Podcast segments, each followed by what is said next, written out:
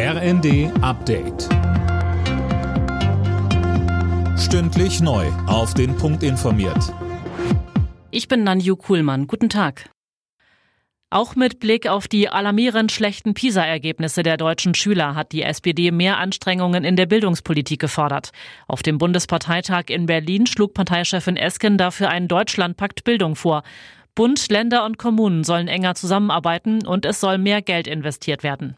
Wir sind überzeugt, dass die höchsten Vermögen und die höchsten Einkommen dazu einen höheren Beitrag leisten können. Und deshalb, deshalb habt ihr bereits am Freitag zugestimmt, dass wir an die Erbschaftssteuer, dass wir an die Einkommensteuer rangehen. Wir wollen umverteilen, aber wir wollen auch mehr einnehmen.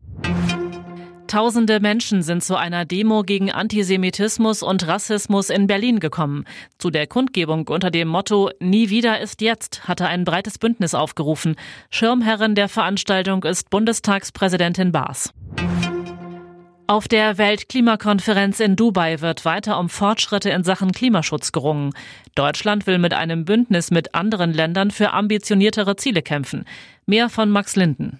Bundesaußenministerin Baerbock sagte, dass es zum ersten Mal die Chance auf ein Ergebnis gibt, das nicht von fossiler Machtpolitik geprägt ist. Zuvor hatte der Präsident der Konferenz gesagt, dass er mit den bisher erzielten Fortschritten unzufrieden ist. Für Kritik sorgte insbesondere ein Aufruf mehrerer Erdöl exportierender Länder, alle Beschlüsse gegen fossile Energien zu blockieren.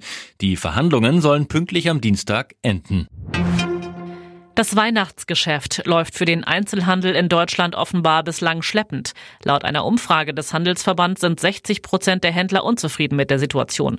Gehofft wird jetzt auf einen starken Endspurt in den kommenden zwei Wochen. Alle Nachrichten auf rnd.de